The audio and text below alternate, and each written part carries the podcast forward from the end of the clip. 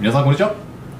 沢井編第4回目でございます。今回はね移住編のね前回の続き前回がそのビザの話とかね英語力のお話させていただきましたが今回はですね途中の残りですねお金編それから私のですね体験のお話をさせていただければと思っております。本日もぜひよろしくお願いします。それでは今日も行ってみましょう。サロショノデラのトレンドタイムス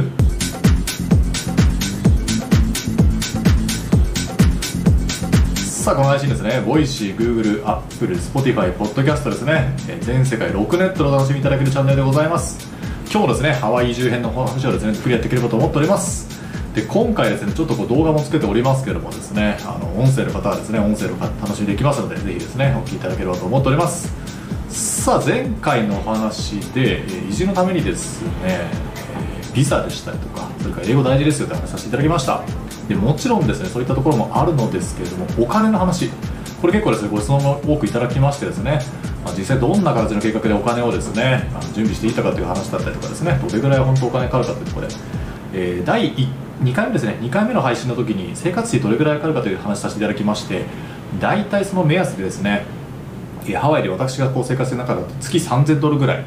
で生活できますという話させていただいたんですけどもこれは結構人によるというかですね本当に3000ドルで済む方もいらっしゃるかもしれないしもっとかかるかもですね。いるかもしれないしもしかしたらもっとですね安くできる方もいらっしゃるかもしれない。であとですねこうハワあの家族の方がいらっしゃるとかですねそういったところにもあるかと、えー影響すると思うんですがまあ、一つですねそれが目安になるかなというところでございます。でもちろんお金はそれだけじゃなくてですね移住するためのまあ弁護士の費用とかですねそれから移住の生活費全てはですねどんな形になるかという話を今回できればと思っています。で早速そのお話なんですがあのやっぱり移住ですねこうするときにまずこう航空券も日本からとまあ安い時はあの第1回目のお話をしたですね ZIP や東京というものを使ったりするとですね今5万円ぐらいで往復行けますよという話もありますが大体まあ10万ぐらいですねするのがいわゆるハワイアンとか ANA、JAL さんとかですね大手のエアラインでもそれぐらいが相場になるかなというところでありますけど、まあ、その1000ドルのですね航空券まずかかりますというところもありますし、えーやっぱ保険入らなきゃいけないとかですね、えー初めの3ヶ月とかは海外旅行保険でこう受けたりするんですがやっぱり本格的な医療を受けるためとかですね、えーしっかりこう保険入る必要がありますので、まあ保険も大体まあ月500ドルとかですねかかってしまっているところもあったりもしますと。であとそもそもこう移住するためには弁護士費用かかりまして、まあ、これどれぐらいかっていう話からですねできたらと思ってます。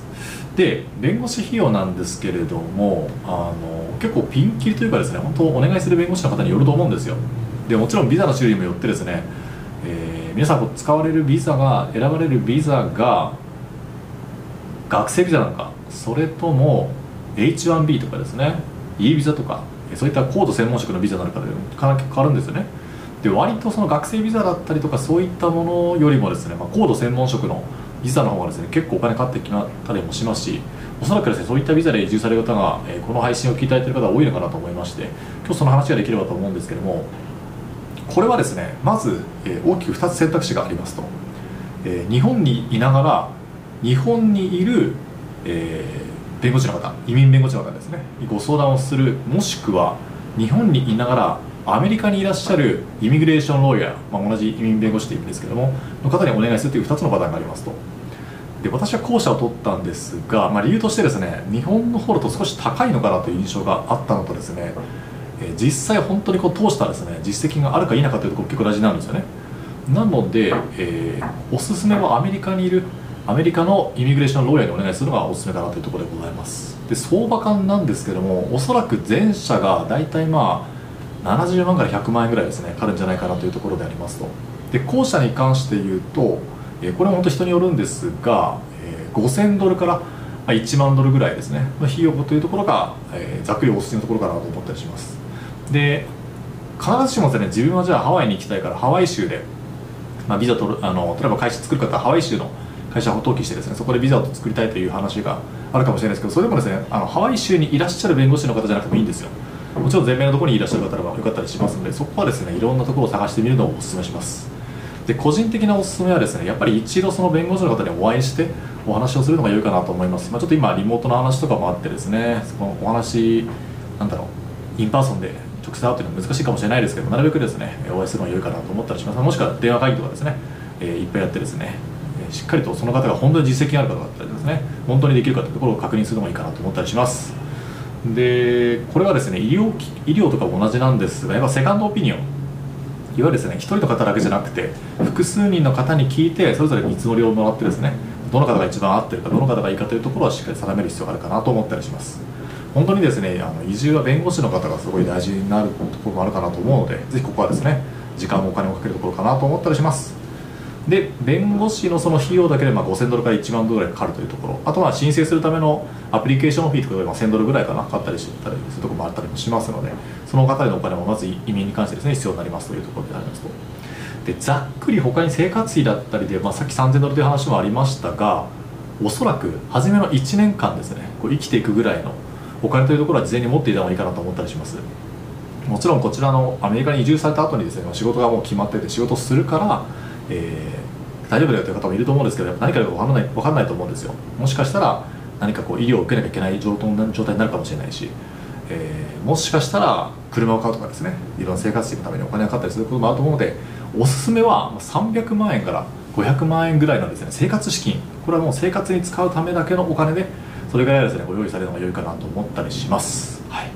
なのでやはりですね移住に関して言ってもまずお金をこう貯めてですね、えー、するというところは、まあ、生活のレベルにおいてもマストになるかなというところであります、はい、で実際ですね銀行口座を作られたりすると、えー、今度は日本円じゃなくてですねアメリカのアメリカドルでいろんな生活費のものとかをですね、え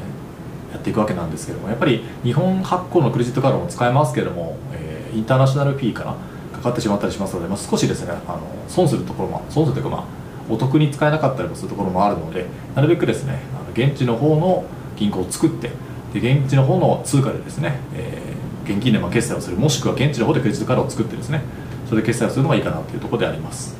でクレジットカードに関しては、えー、と就労ビザを取るまず必要があってですね就労ビザを取るとソーシャルナンバーというものはもらえますと。でそのソーシャルナンバーをえー、取ったことによってですねでそのソーシャルナンバーをもとにクレジットカード発行するんですよ。でアメリカ結構このクレジットのカードのです、ね、問題が面白くてですねあのクレジットヒストリーというものを構築する必要がありますと。でそのヒストリーが高いとカードが作れますと、まあ、低いとカード作れなかったりですねしたりするんですがそもそもカードを作るため、えー、カードを作るためにヒストリーが必要なんだけれどもヒストリーがないとカード作れないので卵と鶏の話みたいな感じですね。なんかじゃあどうやって味を作るんだよみたいな 話があると思うんですよ。で日本の方ほとんどの方というか多くの方がですねどうするかというとあの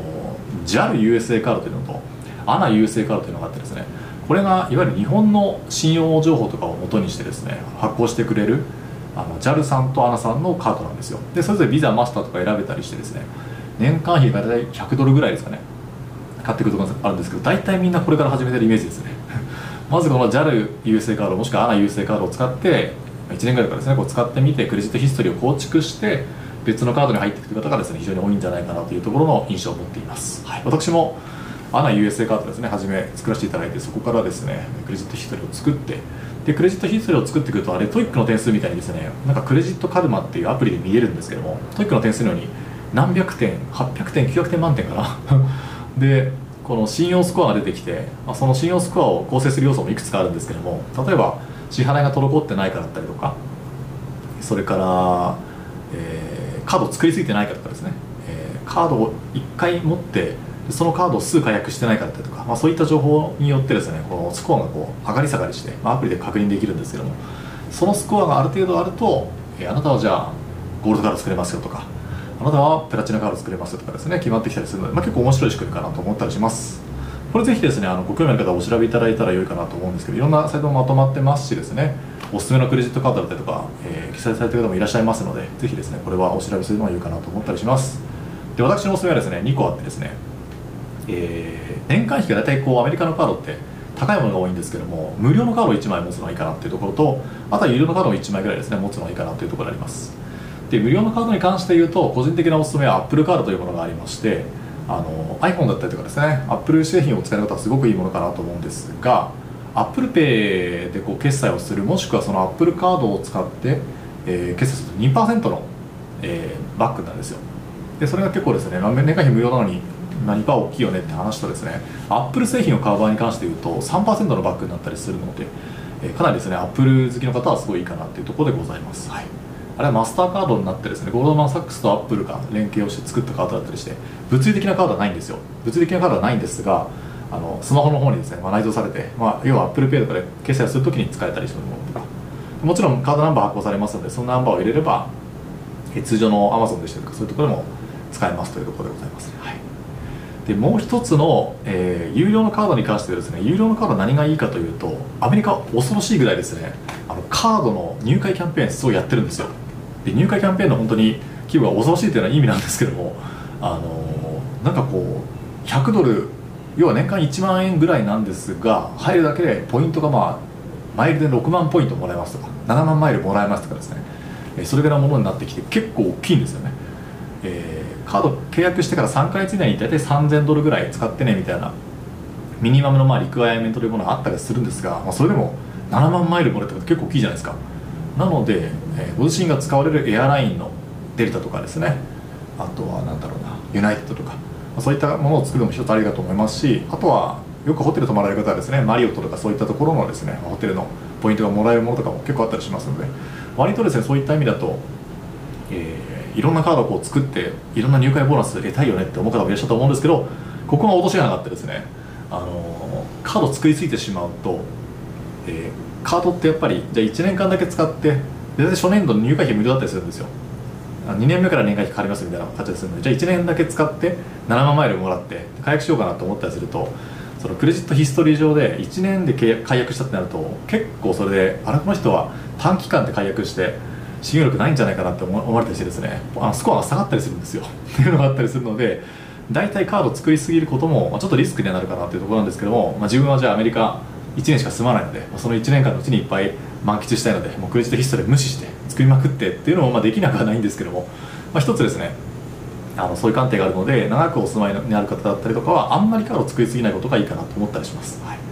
私も2枚3枚ですねそういったカードを作ってそれを長く使う形にしてあのこのトあの TOEIC じゃないや TOEIC じゃなくて、えー、クレジットスコアというところを保つのがいいかなと思ったりしているところでありますね。はい。ですですですでまあ法人の方はですね法人用カード別途あったりするので、まあ、そのカードとかもですねあのいろいろいいものもありますので少し概要欄の方にもまとめておきますのでぜひですねご覧いただければと思っております。はい。でですねあとちょっと飛ばしちゃいましたけれども銀行口座作る場合の話なんですがアメリカ結構面白い仕組みになってですねその銀行口座を作ってで給与の給料の給与口座にする、えー、指定すると。なので毎月まあ一定のお金入ってきますよとその口座にですね。という状態にするとそれだけでなんか500ドルとか600ドルとかもらえる仕組みがあるんですよ。1万ドルかな？チェイス銀行っていう、まあ、大手の日本でいうメガバンク。UFJ とかですね、えー、三井住友みたいなメガバンクが、まあ、チェイスとかいろいろバンクアップアメリカとかあるんですけどもその中の私チェイスバンク使ってましてチェイス銀行というところだと初めに1万5000ドルかな？預けてで半年間それをキープしてで自分の給与口座とかに指定をしておくと600ドルぐらいですねもらえたりするという。でそのもらえるお金は非課税だったりしてですねなんか本当に現金がそのままもらえるみたいな 仕組みがあったりしてあのすごい新規口座の誘致をしてますので、まあ、そういったところのキャッシュキャンペーンにですね申し込まれるのはいいかなと思ったりします。これは調べてみると結構あったりするのでぜひですねチェイスでしたりとか、えー、大手銀行とか調べてみるのがいいかなと思ったりします。はい。ですね。でハワイに関して言うと一つあってですねあのいわゆるメガバンクというそのチェイスとかバンクオブアメリカっていうのはハワイにないんですよ支店もないしですね ATM もなかったりしますので結構ここはですねファーストハワイアンバンクとかハワイのローカルバンクは3つほどあるんですけどもそういったところになりますのでちょっとそこの仕組みは、えー、ハワイでは異なるところはご理解いただければと思ったりします、はい、なのでハワイに住む方はハワイのローカルのバンクのどれか1つから選んで作ると。で全米の他の都市にお住まいになる予定の方は、えーまあ、そのチェイスバンクだったりとかですね、まあ、大手の銀行が1つあるといいかなというところでございます、はい。でここまでお金の話になるかなというところでありますなのでまあ初め300万500万ぐらいですねお金を貯めておく必要が生活だけであったりしますしもちろんビザの費用とかですねそういったものを含めるとさらにお金かかったりしますし投資家ビザの方の場合はより投資をしたりしてですね数千万円とかの投資が必要になったりするのでそこに関して言うと本当にまあお金を貯めておくとかそれまで稼いでですねなんとかしておくという必要があったりするのでそこは一般的なルートとしてはですねそういったものがあるかなというところでございます。はいえこちらがお金の話でございました。で続いてるがですね私の体験談という話ですね。少しさせていただければと思っているところでございます。で体験談というのは何かというとですね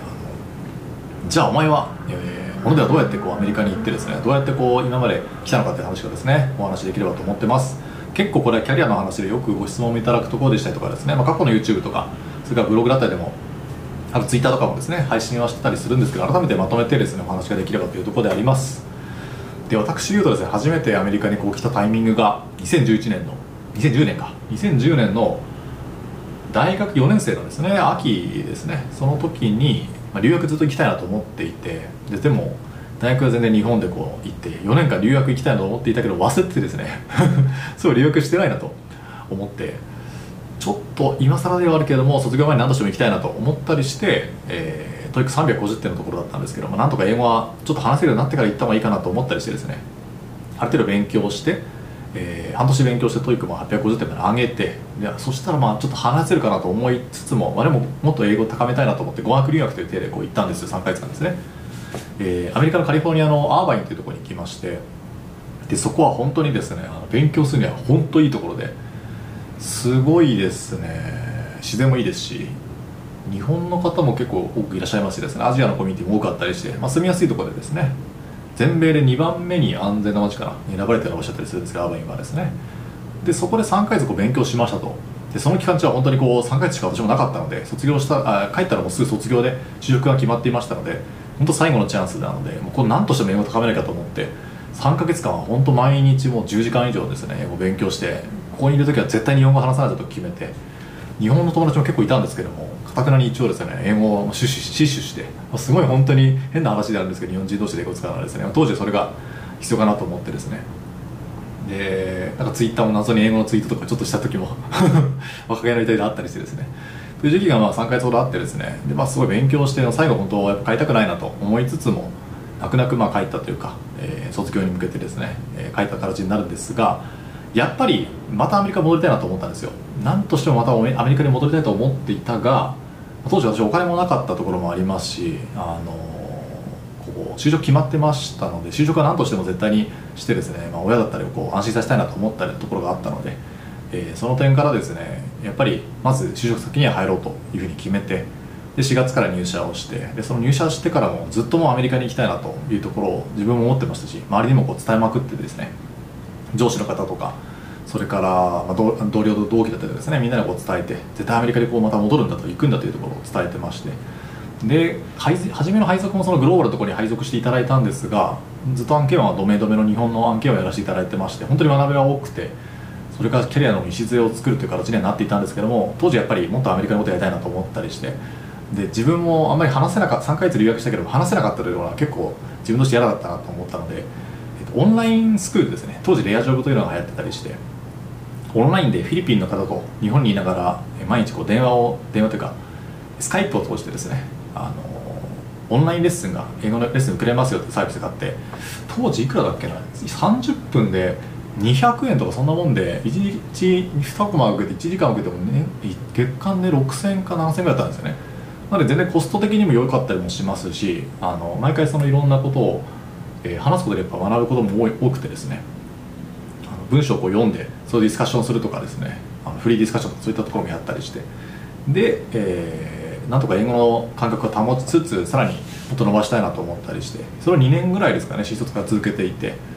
で、まあ、 TOEIC の勉強も初め850点ぐらいだったんですけど、まあ、900点上げたいなと思って、まあ、900点までこう上げてですね。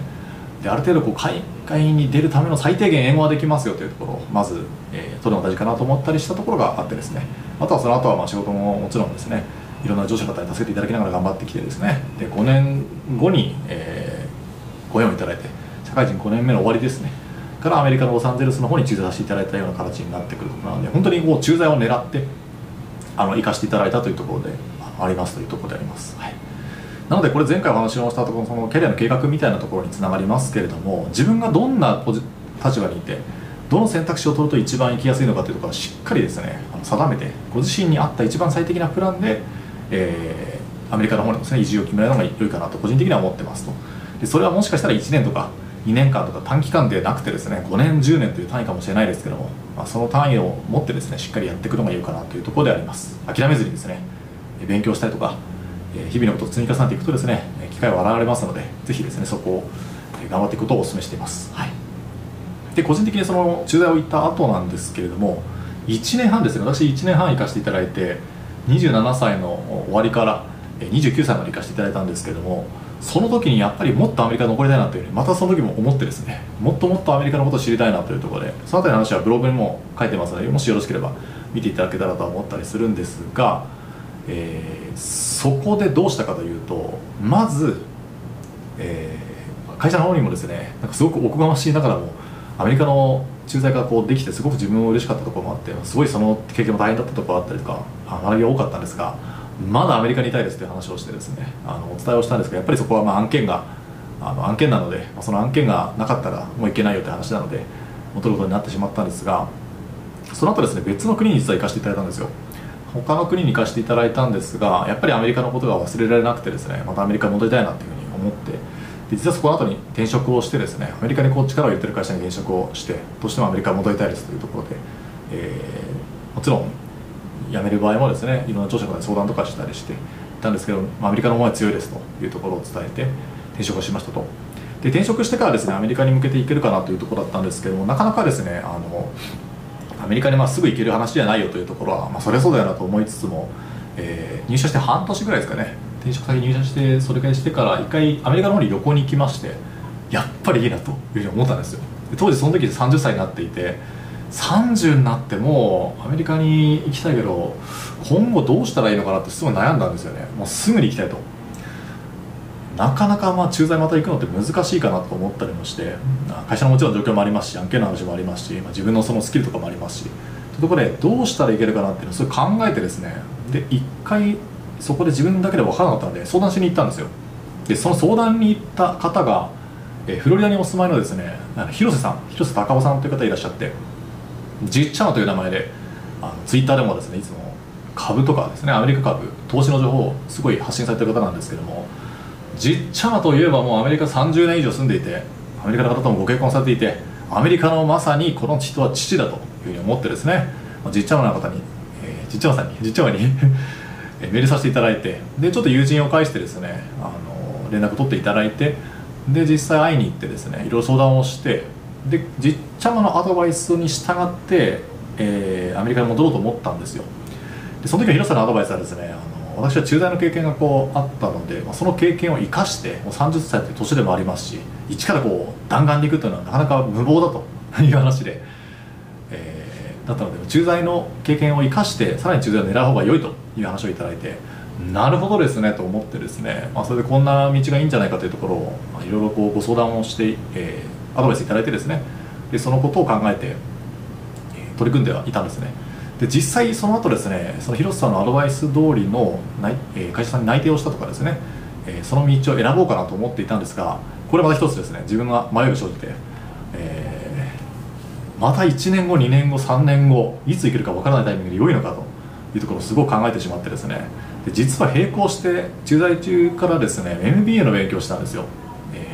アメリカに残るその時の私の考えだともう MBA とかそういう大学院とかそういうところが一番いいんじゃないかなと思ったりして MBA を考えていて MBA のための、えー、英語の勉強とか、えー、お金貯めるとかですねやってたんですけども並行してですね MBA も実は検討してましてで受験をしたんですよ。で割と MBA はすごく期間が来年とかに向けてですねやるものだったりするのでなかなかあの先の話になるんですがちょっと前から動いていたのと、えー、ギリギリでえー、次の年の秋から入れますよというものに申し込んでいてそれがたまたま受かったんですよ。たまたま受かっていてで、まあ、そのスクールにですね入ることも良いかなと思ったりしてなんかあの奨学金みたいなものとかも出たりしてですね結構そんなすごいなんかトップレベルとかそういう話では全然ないんですけども、まあ、選択肢でいけるのは全然いいなと思ってたんですよね。学校もすごいいいとこいいとこでしたし。と思っていたのですがどっちにしようかな。まあお金も買ってしまうのでどっちにしようかなと思ったんですよ。でいろいろ考えてる時にですね、まあ、自分のプライベートの話が起きたりしてですねちょっとプライベート的な話があったりして、まあ、ここはちょっとぼかしたりするんですけどなのでやっぱり一刻も早くアメリカに行きたいなというふうに思ったんですよ。でそこからどうしようかなと思ってですねあの一旦そのエスターを使ってでまあ観光という立場でですねあのアメリカに行くことにしたんですよ。で行ったところニューヨーク住んだんですよ。そこで1か月間ニューヨークに住んでみてこれは最高だなと。これは本当にいいなと思って絶対にこれはまたニューヨークにあそれ住んだら初めてだったんですけど絶対にこれはニューヨークまた行きたいなというふうに思ってまその前からニューヨークは気になっててずっと何回か行ったんですけどもというところで思ってですねでそのままのまあ勢いというかいう形でま独立をしてで会社を、えー自分で作ってですねでそこでまあすごい本当にそこから何ヶ月かは本当死に物狂いで働きましてですね毎日本当寝寝ないぐらいですねもう十数時間働いてもうそのことに狂ったようにですねやった時期があったんですよね。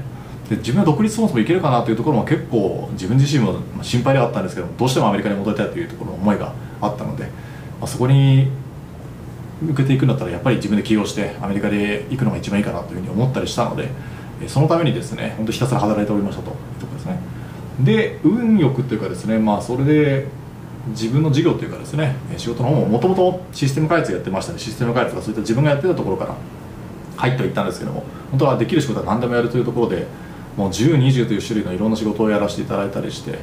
えー自分だけじゃなくてもちろんいろんなビジネスパートナーとかですね一緒に仕事をしましてでお金を貯めてもともとのその留学資金だったりとかっていうところも含めてお金を貯めてで、まあ、そのお金を投資をしてアメリカの方にまた戻るというところを計画してですね投資家ビザを申請して取って戻ったというところがあのありますね、はい、でまあニューヨークにそこで行ってそれでニューヨークで、えービーガンの授業ですね今度は始めて頑張ろうというふうに思っていた時だったので、まあ、その授業をやっていたというところだったりが、えー自分のアメリカに戻った、えー経緯だったりするというところでございます、はい、ちょっとどこまで参考になるかというところもあるんですが個人的にまあ思ってるところはですねあのやっぱり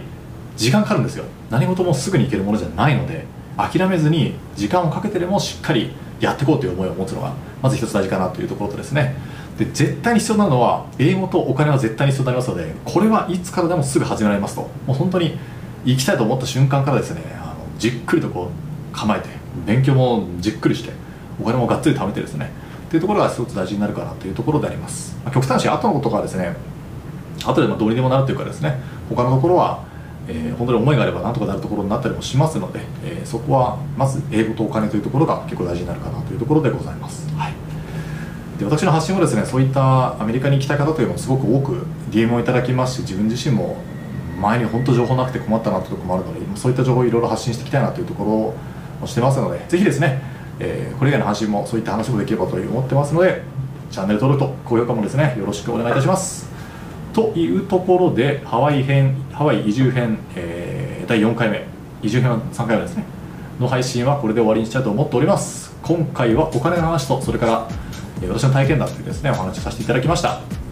またですね別途、えー皆さんからいただいたテーマとかですねここにもこの話はいいんじゃないかなというところを取り上げていければと思っておりますのでまた次回の動画でお会いできればと思っております。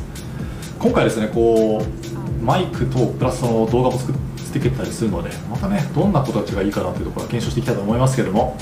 ご意見があればですねぜひいただければと思っております。それでは本日もご清聴いただきまして誠にありがとうございました。また次回の動画でお会いしましょう。それでは。